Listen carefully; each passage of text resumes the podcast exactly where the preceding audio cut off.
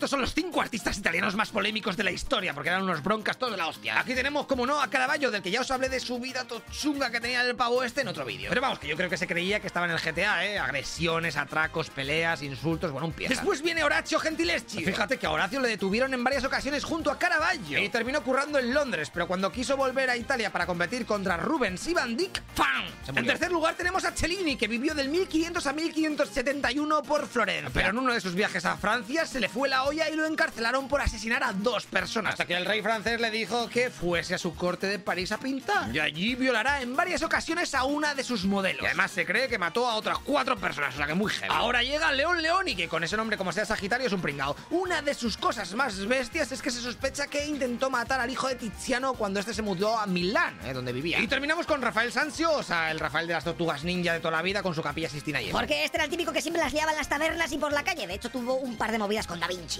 Hey, una cosa, tú que estás escuchando este podcast, te recuerdo que todo esto está subido en el canal de A Toda Leche de YouTube, ¿vale? O sea, que buscas en YouTube A Toda Leche y lo verás con vídeo, yo creo que a lo mejor te va a molar más, ¿vale? Bueno, si no, pues tienes así para trabajar o lo que sea, pues el podcast, pero si no lo ves en vídeo. Así me ayudas un poco o te haces Patreon y así apoyas el contenido. Todo esto cuesta un porrón. Venga, tío, te en el siguiente capítulo. Hasta luego, loco Pixas.